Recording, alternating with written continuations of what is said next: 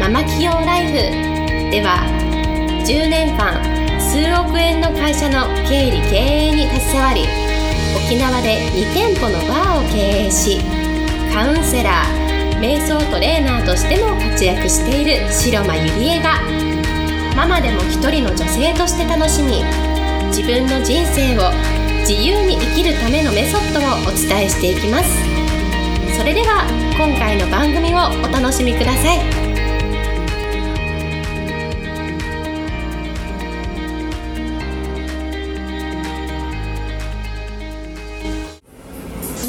んこんにちは白間入江です、えー今日もポッドキャスト始めていきたいと思います、えー今日のテーマは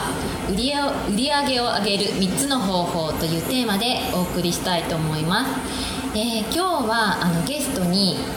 美企業プランナーの藤崎かなさんに来ていただいています。かなさんよろしくお願いします。よろしくお願いします。はい。えっ、とまあかなさん簡単にじゃあ自己紹介お願いします。はい、自己紹介。簡単で大丈夫です。あはい、私は平日、あのー会社員としてあの勤めていて週末とか空いた時間を利用して起業をしています。で同じように、まあ、週末企業を目指している方の、うんサポートコンサルティングをさせていただいています。はい、まあ、かなさんは私と一緒で同じ沖縄をね拠点にしながら、まあ、全国でこうコンサル業とかやっているんですけれども今日はあのーかなさんにねその売り上げを上げるみ3つの方法っていうテーマでこういろいろトークセッションできたらなと思うのであのよろしくお願いします。はい、よろしくお願いします。はい、で最近すごいかなさん活躍されていると思うんですけれどもで生徒さんも増えてきて、えー売り上げもあの上がってきていると思うんですけれどもやっぱり多くの人ってどうやって売り売上げを上げることができるのかなっていうのはすごくこう悩みだと思うんですね。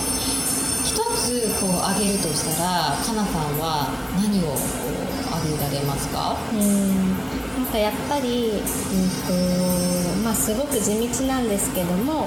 まあ、そういう気持ちのバロメーターとかに左右されずに毎日やっぱりやり続けるっていうことですね。そう。もうそれはすっごい大事ですよね、やっぱりこうやり続ける大切さって私も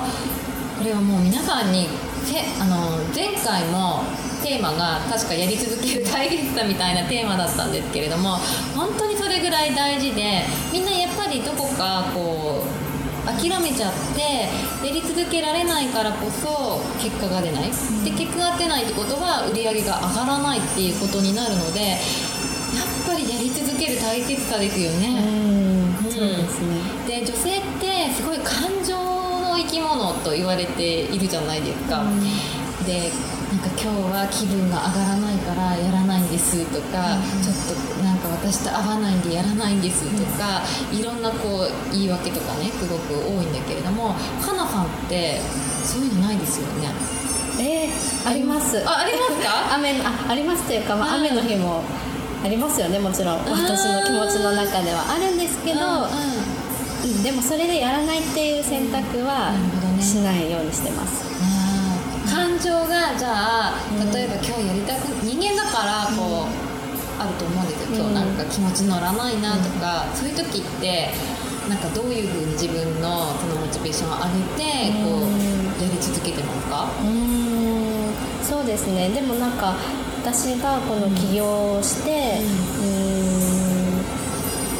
やり遂げたいこと、ん。起業してどうなりたいかっていうのを、ん。やっぱりもう一度自分の中でしっかりと軸を戻して、で、まあ、気持ちが落ち込んでいても、今そこに向かって何ができるかっていうことを考えてやるようにしてます。そうですね。やっぱり今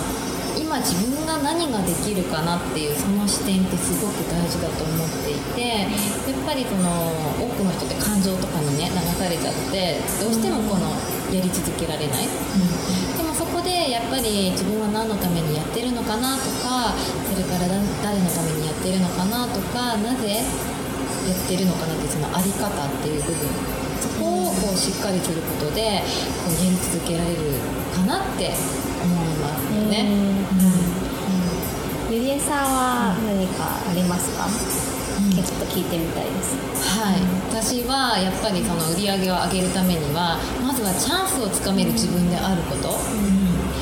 やっぱその売り上げってただ待っていても上がらなくって特にそのパーソナルビジネス自分でこう起業している人ってそうだと思うんだけれども、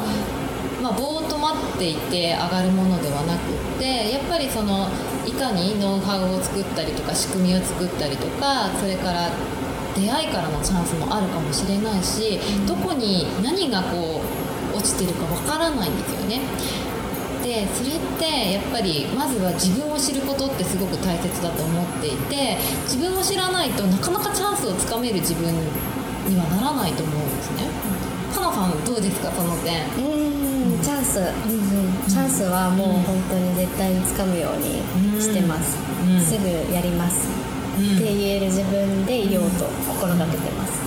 ノーとかっていう時あります？ノーですか、ノーはあんまりないかもしれないです。あじゃあ来たものは受けるって感じ。うん受けます、へー。受けますね、へー。でも一回はやっぱりこうブロックというか、うん。あでもこうだしなとかっていう、ななネガティブな感情とかももちろん出てくるんですけど、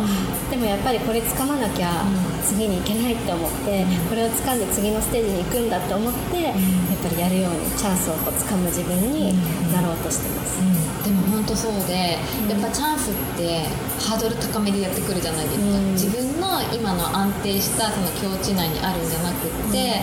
えこれって自分にできるの？って思うそのハードル高めでやってくると思うんですね、その時に乗れる自分であるかどうかがすごく大事でそれってやっぱりそこから私はその結果が出出せる自分になると思うしこう売り上げを上げていく。まずその大事になる部分じゃないのかなって思うんですね、じゃあ最後にもう一つだけこう売り上げを上げる方法を教えてください、なんか私が一番大事にし、まあ、このバロメーターに左右されずにやり続けるっていうこと以外に大事にしていることっていうのがまあお客様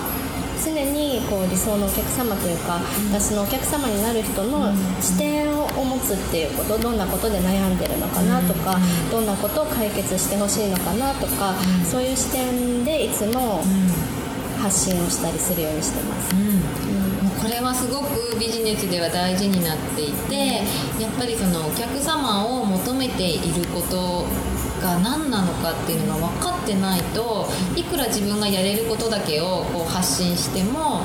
そこの接点がやっぱり、あの商品化して現金化になると思うのでやっぱお客様の問題解決をちゃんと葉にして分かっておくこと、うんそれをこうシェアしてあげてちゃんとメリットを出しておくっていうのはすごく大事になると思うんですね。でもかなさんもあれですもんね。もうその点はしっかりもう仕組み作りはしてるからこそ売り上げが。うん。そうですね、一番最初にやっぱりこの、まあ、今の商品を作るサービスを作る前にやったのはとにかくお客様がどんなことで悩んでるのか悩みを30個ぐらい書き出したんですよ。それが結構、うん。あの大きかったかなと思います、そうなんです。なのでこれを聞いている皆さんもまず売り上げ上げたいと思ったらお客様はどんなことでこう悩んでいるのかなっていうのを書き出す作業をしてほしいと思います、うん、で今日言ったのは、え1つ目が、えーやり続けることですよね、大切さ、そして2つ目が、まあ、チャンスをつかめる自分であること、そして3つ目がお客様視点を持つこと、でそれをどんどん問題解決をこう書き出してみるっていうことをぜひあのしてもらいたいなと思いますでそれをこうやり続けることでどんどん売り上げってあの上がってくると思うのでやっぱ聞いて聞くだけの人とここから聞いてちょっと一歩何か小さな一歩を踏み出すのでは全然また結果が違うと思うのであのぜひあのやり続けてもらいたいなと思います。ではかなさん今日はありがとうございました。ありがとうございました。はいそれでは皆さんまた来週お会いしましょう。ありがとうございました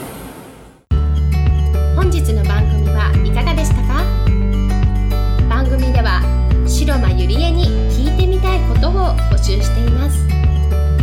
ご質問は web 検索で「白間ゆりえ」と検索。ブログ内の問い合わせ